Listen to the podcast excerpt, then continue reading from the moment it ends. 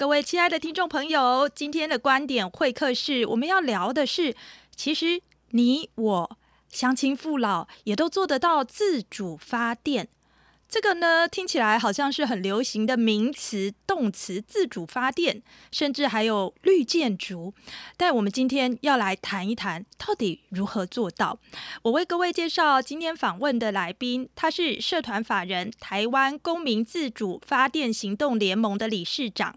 呃，这样子的一个呃呃。联盟呢，其实大家习惯称呼它为自电盟。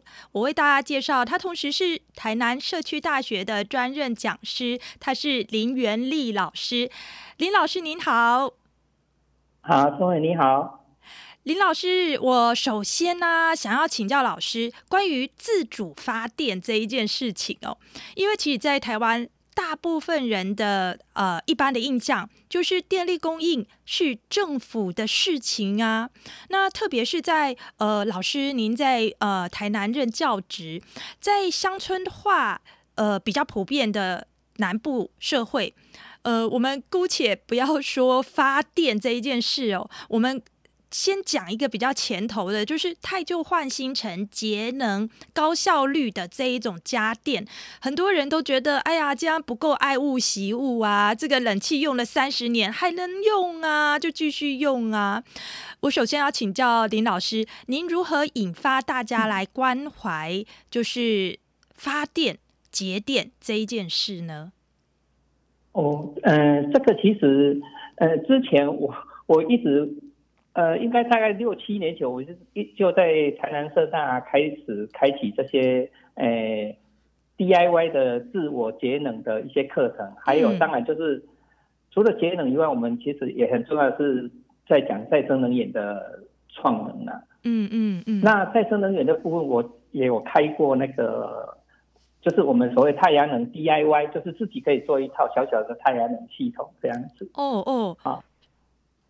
是，那我们基本上其实电力供应这件事情比呃，就就就像陈伟你讲的哈，呃，在台湾大家都认为这是政府的事情啊，对，对，然后其实以前大家就是只要是有电就好啊，没电就打电话去去找台电，就打进去的骂骂台电，你就会有电，对对对，其实这个 这个观念其实自从我们大家开始。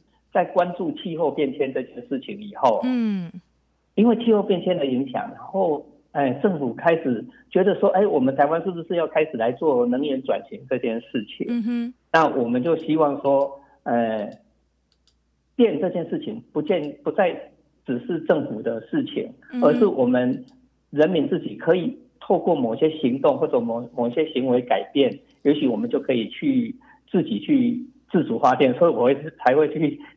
做这个联盟是，那你刚才讲到，就是说在南部，嗯，其实不不仅仅是南部啦，全国大概都是这样子。我们现在大家对电力，因为尤其是节能这件事情，以前大家并不是那么在意，嗯哼啊，但是我们的政府其实各个机关他们在最近这几年来啊，从我们以前一直在讲的节能、节能减碳嘛，嗯哼啊。节能减减碳这件事情，以前的重点其实好像比较放在减碳这个部分。嗯哼。那最近这几年，因为政府也在推动能源转型，所以各个机关在各种节能相关的讲座跟课程，哈，也是就是各个单位就经常在举办。嗯嗯。那所以他在这样的政府也是大力在推动，有一股风气。对，然后再加上我们我们这些。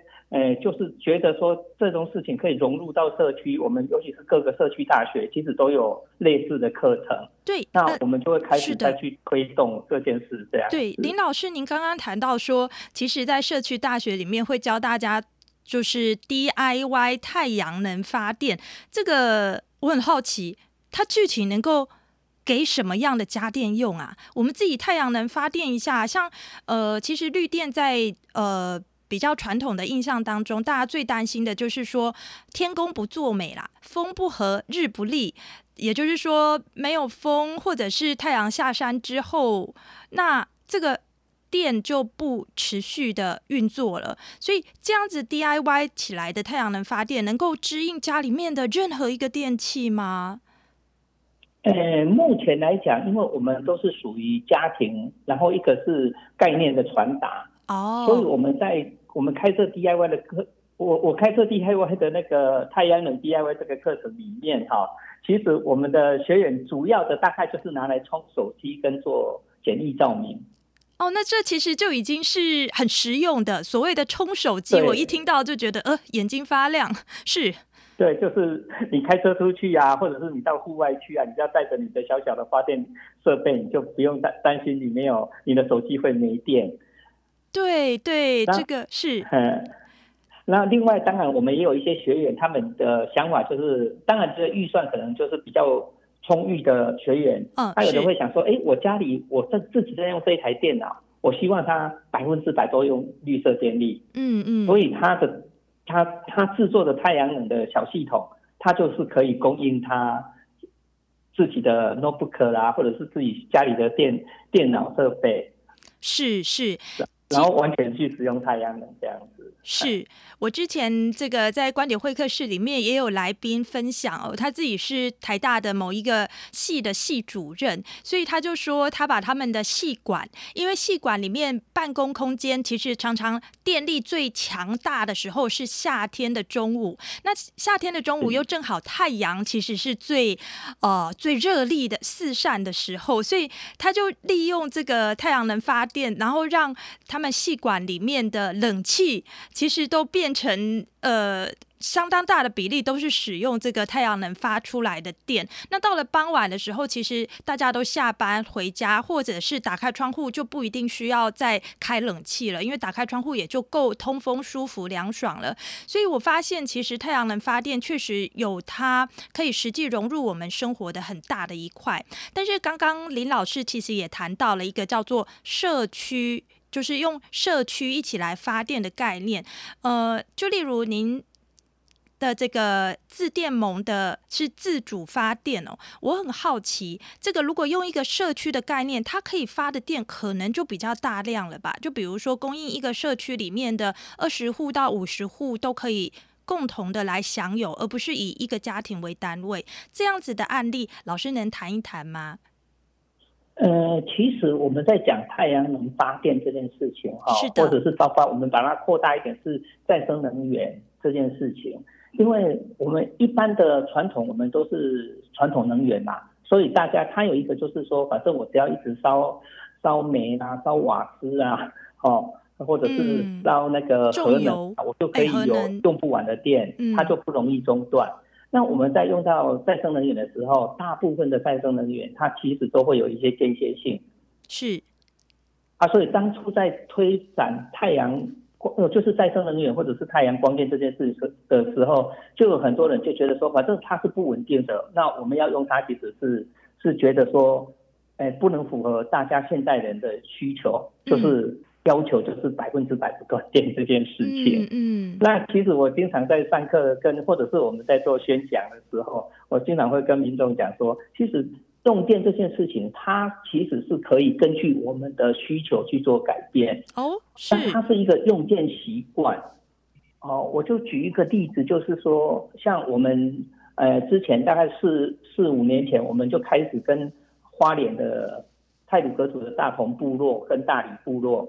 哦，他们叫同里部落啦，哈，是，我们就跟他们有去合作的一个计划，就是说，因为他们在他们的旧部落是山上，然后，诶，从，诶，就是从台湾有电以来，他们就从来没有电过。啊，那台湾有电以来，那个是日据时期就有了，所以。他们真的是黑暗部落哎！我要讲的是，现在都已经这个呃，说起来也都二零二零年了。台湾什么时候有电啊？很早就有电了。对啊，但是他们那边就是从一开始到现在，从来都没有台电的电到达过。然后他们也开始去思考说：哎，我我我也是要与时俱进啊！我现在也要用电脑啊，我也要用手机啊，是我有很多用电需求。啊，但是呢，我就是没有电，所以他们以前只能靠发电机。嗯嗯嗯。啊，可是发电机它基本上会造成空污噪音。对，空污噪音都很严重，因为他们好像发电机有一种主要机型是烧重油的，哦，那个气味是很浓郁的。对啊，而且他们就是除了噪音以外，他们因为大同部落那个地方是完全车辆不能抵达，你只能靠你的两只脚 自己把自己走上去这样子。了解，是的。所以他们要背这些能源啊，像油啦、瓦斯啊，都是一个很困难的事情。是。那当时他们部落的呃居民，他们就想到说，哎，其实我们也可以来尝试使用太阳能看看。嗯。所以当那时候就跟我们来找我们协助。那我那时候就带了一个小的团队去协助他们建立一个小小的太阳能的供电系统。是。那在大同部落那边，其实我用到两个概念哈，我我也这这也其实后来成为我们联盟一个很重要的宗旨，就是能源共享这件事情。OK。哎，因为我们会觉得说，哎，既然这个能源，哦，尤其是再生能源，老老实讲，那就是，呃，大自然老天爷赐给我们的一个免费的一个能源嘛。是啊。那既然我们可以得到它，我们为什么不把它分享给所有的人都可以来使用呢？是。所以我们在当初跟大同部落做这个计划的时候，我就一直把这个能源共享的概念给。部落的居民，那他们也很能够接受说，哎，对啊，就是这样子的话，我不一定说我每一个人家里都有一套发电设备，有时候我们两三两三户人家共用一套，是啊，因为在这个自主发电的过程里面，其实很重要的就是我们要考量就是它的需求，然后再考量一点就是你的环境因素啊，是，啊，因为像大同部落，它就散散布在各个地方，有时候哎三五个三五户。啊，有时候是独立户，有道理。哎，就就用这样的一个概念去帮跟他们合作，然后去执行这个计划，这样子。对，我觉得这是一个感人的故事，因为其实呃，至今有超过七十年都没有电力，而且没有电力，各位听众朋友，我们要想象的是，这就代表水会很难打得上去，所以他们可能就要自己去挑山泉水来使用哦。可是我回头来讲，呃，林老师，您一开始是谈到说，当我们在面对绿电，它可能会有间歇性的情况，比如说日头下山了之后呢，那就没有电了。那像呃位于花莲县的这个高山的泰鲁泰鲁格族人哦，他们所使用的这个电，白天还可以不用用电，可以理解，因为可能是有日光嘛。但是到了晚上，太阳下山了，那么您现在呃就是在过去的几年已经让他们晚上都可以有电，这个是。这个系统是如何打造？这里面一定要包含储能，也就是电池，对吧？哎，没有错。哎，那所以我说，陈伟应该有基本的概念，你是 OK 的。是啊、呃，因为在这个太阳能里面呢，我们有所谓的几个主要的系统，就是第一个就是独立型，也就是我用在大同部落这个形状。是那我们有所谓，就是一般大家现在看到政府在大力推广的那个，就是所谓四电并联型。啊，然后另外有一种叫做那个那个就是综综合综合使用的，就是它跟可以用市电，也可以用储能这样子。哦，哎，大概来讲的话，太阳能大概有这三个实际在应用的例子。您您说的市电是什么意思？市电是指市电就是用台电的电。哦哦哦，我听懂了，呵呵。哎，就是台电的电，我们一般像。现在政府大力在推动的，我们在包括所有的趸售的太阳能发电系统。因为电池储能是一件蛮高成本的事情，了解。所以他们使用的就是就我们讲的叫做市电并联型，它是不需要用任何储能设备的。是是，所以就是发出来的太阳能电会先送回台电的意思吗？对。了解，哎、欸，它其实也不见得是先送回台电，他就会跟台电的电并在一起，并在一起，提供给大家使用，这样。是的，是的。那这是一种，那还有另外第二种是独立的，然后第三种独立型，对，独立型的。那第三种是有有自己带着储能系统的，对，它就是呃，储能跟那个储能跟跟我们的市电全部都会使。一起使用到这样子哦，那就真的是综合型的。对对对。那大同在这个大同呃部落的，他们用的是哪一种型的？哦，大同部落他们使用的是那个独立型的系统。嗯，自己有带厨电的。对，因为他们老实讲，大同最重要的要使用的地时间点是在晚上，对啊，他们最重要的重点是在做。照明。是的，是是。所以他在做照明的时候，他就是白天他把电都储储储存在电瓶里面，那晚上的话，他就是用这些电来做电灯的使用。是是，他们这样子的用法，我我请教林老师。贵不贵呀？因为您刚刚就特别有谈到，其实厨电系统是呃太阳能绿电发电里面相对成本最高的。它也不算是最高的，但是它相对来讲是比较高一点。哦哦哦，是是。是嗯、大同部落他们那里大部分所居住的可能是。老残、逐渐凋零的这些耆老，因为我相信没有电的一个部落，很容易造成年轻的人口为了谋生，所以不断的流失外移。那我好奇的是说，这样子的太阳能的，并且独立型的有厨电系统的，当时这个部落里面有多少户？然后花了多少钱才建立起来？因为如果是一个巨额的话，可能它就不一定那么适合其他部落也同时使用。但如果是一个很经济实惠的话，那我们就会觉得这个其实应该是大家呃可能募资及重力来帮助这些黑暗部落有光。那个其实大同部落那时候我们第一次去帮他们执行的时候，他们那边总共哦连大理部落总共有。十五大同部落是只有十五户啦，OK，他们总共就十五户的住居民。那那一次其实我们总共用的总预算经费也只有二十二万而已。了解，了解，嗯，二十二万就让十五户的这个大同部落的居民晚上有光照，有基础的电力可以使用。对对。OK，那其实听其实听起来，我觉得是很重大的一个举措，但是所花的钱并不是天价，二十二万，其实是一个大家觉得，嗯、呃，一个家里面小小的一个室内装潢，多盖一间厕所什么的，可能就会比这个钱还要贵了。对啊，而且它是供给十十五个十五户的居民，可以让他们有一个安全的照明。这样子，对，这个是重要的。那呃，您当时，因为我们知道这个原住民朋友，他们其实很重视他们的传统领域，也就是说，他们呃会有自己关于自己的信仰或者是聚会活动的空间，他们很希望不受外来的力量打扰。您当时在沟通这个案子的时候，有碰到任何呃的困难吗？哦，其实。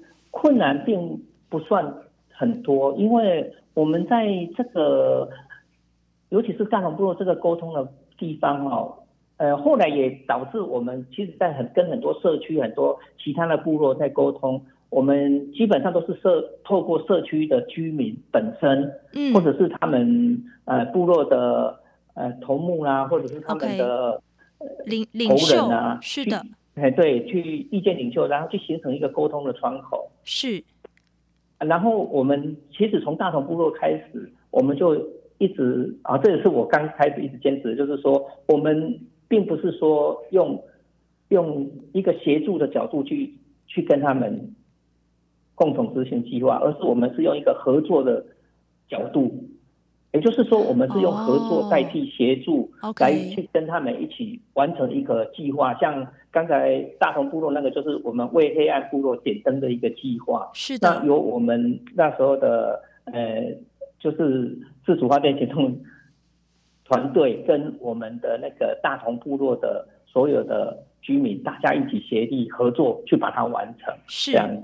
是我我我觉得在沟通方面，我们就比较容易去。去由他们自己本身去形成一个内部的共识。是的。那后来我们在屏东的旧华湾，哦，旧华湾那其实又是另一个故事啊。嗯、哦。因为他那个旧华湾是，呃，大同大理部落，它是没有电，从来没有电的地方。嗯。所以我们去协助他们，让他们有一些呃些微的绿色电力，可以供应他们一些日常生活的简易的。用电需求。是。那旧华湾部落它是比较特殊，它是八八风灾以后，他们是拒绝了台电，他们以前是有电的。啊，哦，哎，然后他们就是后来八八风灾以后，他们就拒绝了台电，说，哎，我们不要再有灌肠电力，就是一般的那个那个台电的电力，因为电力太多，他们反而觉得是一种负担。啊，OK，了解了解，哦、这个是又另外一个层次的的思维。所以其实我刚才就是，呃呃，陈伟您讲的，就是说从哎我们电力的使用，其实大家就是好像大家都觉得理所当然嘛。对。那事实上，其实在电力的使用上面，我们从大同部落一直到哎旧华湾部落这种拒绝台电，然后他们可以接受再生能源这样的一个概念，我们就可以知道说，能源的需求或者是电力的需求，基本上来讲，我们会因因应各种不同的时事啊，或者是各种不同的文化，甚至不同的环境。我们会有不同的需求，是这样子，是是，是对，这这是个特殊的案例。所以，这个屏东的旧法湾，他们当时是在一个什么样的机缘之下？他们认为再生能源比起台电这一种唾手可得、按一个钮就会亮了这样子的一个家里面的开关，这样子的随时有电的概念，他们是在什么样的情况觉得绿电更适合他们啊？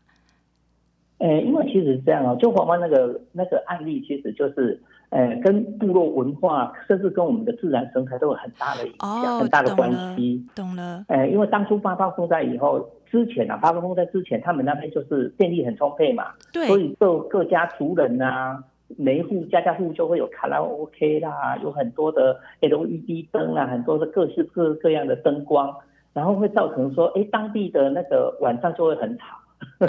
然后那个动物也会因为我们的野生动物，它是会跟着那个那个灯光啊，或者是噪音去做作息的。所以野生动物因为灯光的改变，它们也会错乱。OK，了解。然后到八八风灾以后，其实旧华湾的整个旧部落，它其实都是安全的，即使外面路都断了，他们整个都是安全的。了解。那等到路修复以后，他们部落的族人。他们都会思考说：“哎，我们是不是，哎，要改变一下我们的生活？”OK，所以他们就后来就经过大家决议，当然以头目为主啦，哈，头目带领大家跟社区发展协会的理事长带领着大家，就决定说：“哎，我们不要再用台电的电力了，是，我们让我们的电力恢复到以前，哎，仅够用就好，而不是要要那种无限制的可以去。”做太多事情这样子哦，所以他们的头目后来决定使用绿电。对，了解。那他们的绿电的使用主要是在哪些目的？也是夜晚的安全的照明吗？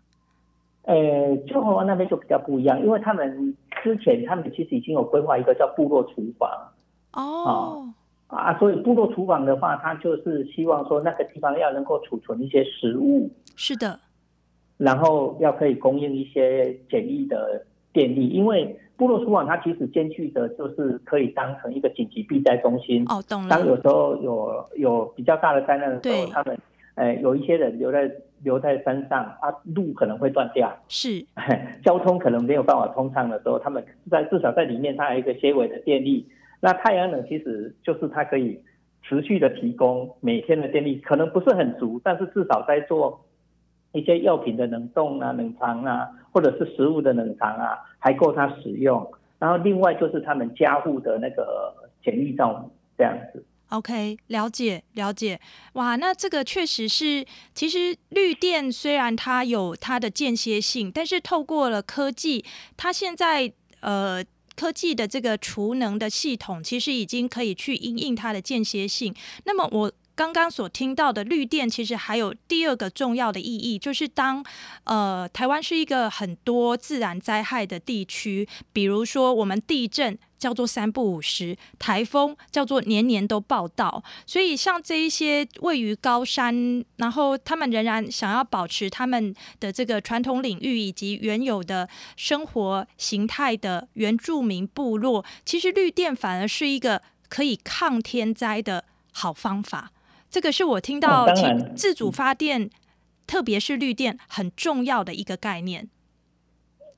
嗯，没有错，因为是。其实再生能源它基本上它就是取自于大自然，所以我们在对抗整个所有的气候变迁也好啦，或者是我们现在在讲说，哎，我们要去调试我们未来哦，一定气候极端气候以后的调试的的未来的气候调试这件事情，嗯嗯，其实再生能源都会扮演一个很重要的角色。是的，是的。呃，说到再生能源哦，我们就不得不再一并的来说，在城市的地区，许多集合性的住宅，现在当他们在做所谓的危老、呃危险的老屋改建的时候，都会朝都会有都会朝向绿建筑去发展。呃，我要请教，就是自电盟的。林元利，元利理事长，这个绿建筑这个概念，其实一般的民宅好像也做得到，不一定是要大企业、大财团，然后大组织，如同政府，是这样吗？嗯，其实是真的是这样，因为其实绿建筑，我经常在讲说，哦、呃，绿建筑它基本上我们很多古老的建筑，因为以前古老的时候，它可能没有冷气，也没有。电风扇很多设备几乎基本上都没有的时候，我们那时候古老的建筑物为了要适应我们那个各地环呃气候环境的需求，当初盖的房子几乎每一栋几乎都是绿建筑啊。啊，那我们台湾其实呢，台湾以前大家会有一个概念是说，哦，我绿建筑就是要花很多钱。对，那个概念是一开始因为我们。台湾有台湾的绿建筑标章嘛？哎、欸，是。那因为我们台湾的绿建筑标章是属于一个亚热带绿建筑的标章，台湾的绿建筑标章叫做 EEWH。是。啊，它结合的就是我们所谓的生态能源，然后废弃物就减少废弃物，还有健康这件事件很重要的四大指指标。是。去去去形成一个我们台湾的一个绿建筑的一个。一个标章，那你当然，如果说你一整栋建筑物，像比如说有一些大企业啦，或者是有一些公司啊，或者是政府机关，他觉得说，哎，我需要去拿到这个绿建筑标章，我要符合所有的这些指标群，然后拿到最高等的我们钻石级的绿建筑标章，那当然他可能要投资的金额就会高一点，嗯嗯，这样子。那但是如果说以我们一般民宅来讲，我们重点是需要的，我们不是要标章。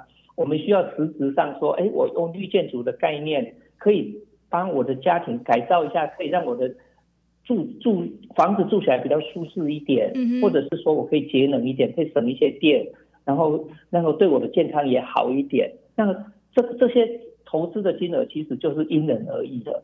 哎，是。你可以很多，当然也可以很少，甚至，呃，我举一个例子好了，哎，好啊，像我自己的家，因为西晒很严重，所以夏天就很热啊。哦哦、那我就觉得说，哎，我的绿建筑的概念，就是我们绿建筑有一个叫外遮阳，就是把阳光，哎，哎，对，阳光的热能阻挡在我房子的外面。哦，所以我就在我的西晒墙花了五十块钱去买了五五棵那个爬墙虎。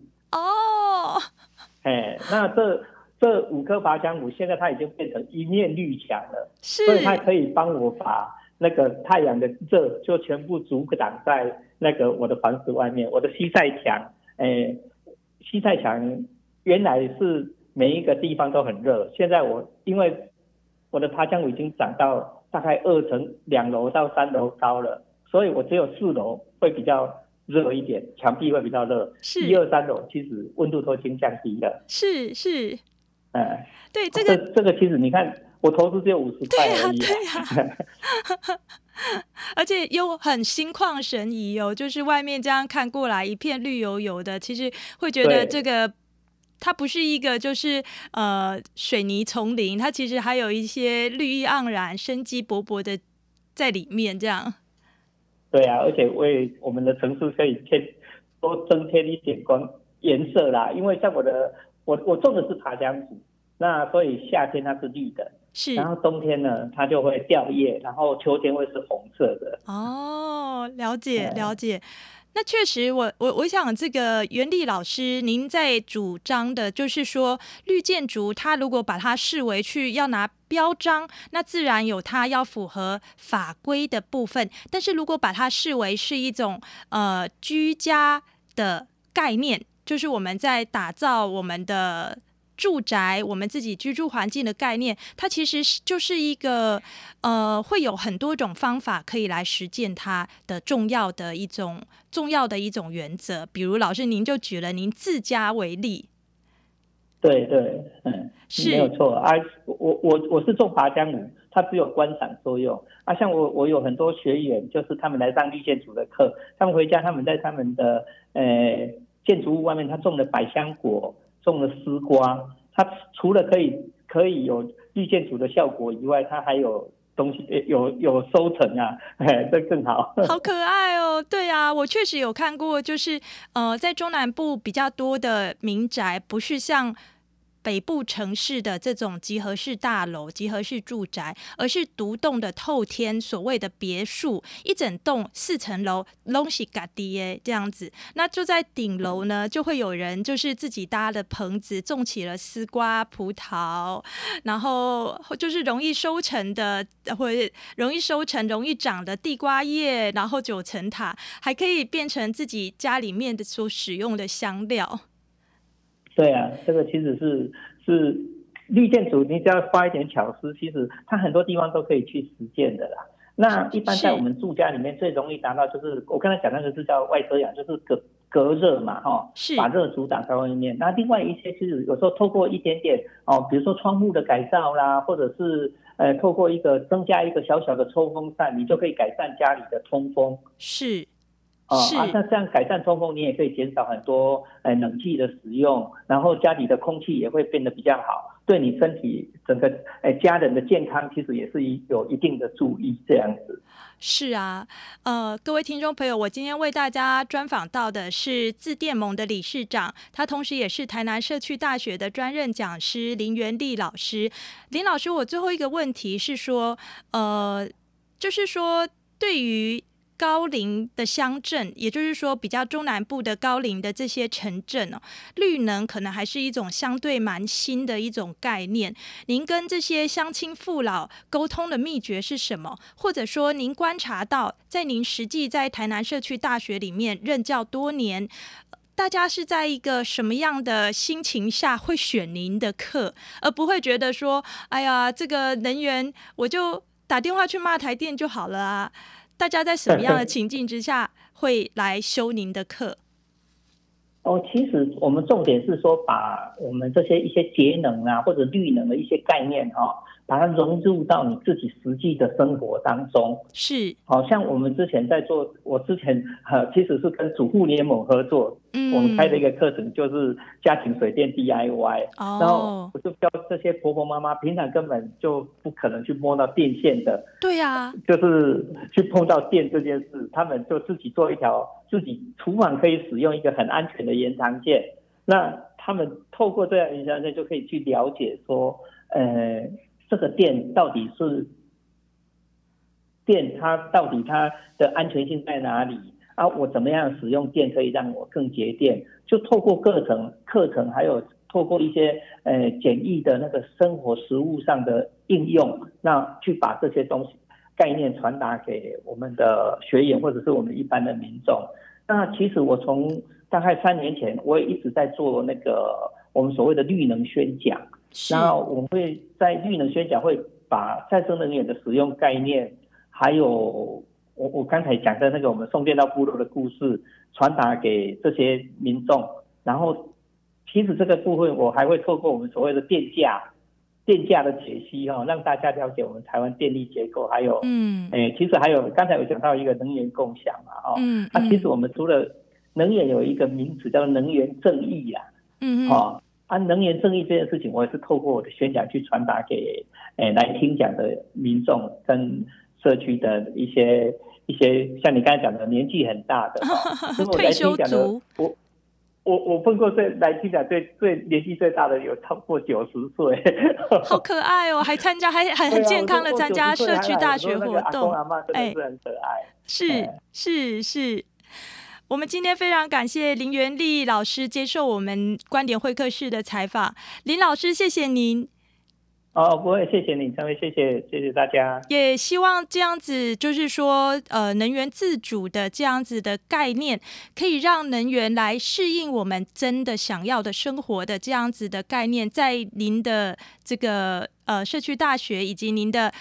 自电盟的推广之下，它可以真的在全台湾，特别是高龄人口为主的这个中南部，它能真的落地生根。因为我觉得中南部可能比起北部这种寸土寸金啊，大家都彼此不得不配合对方。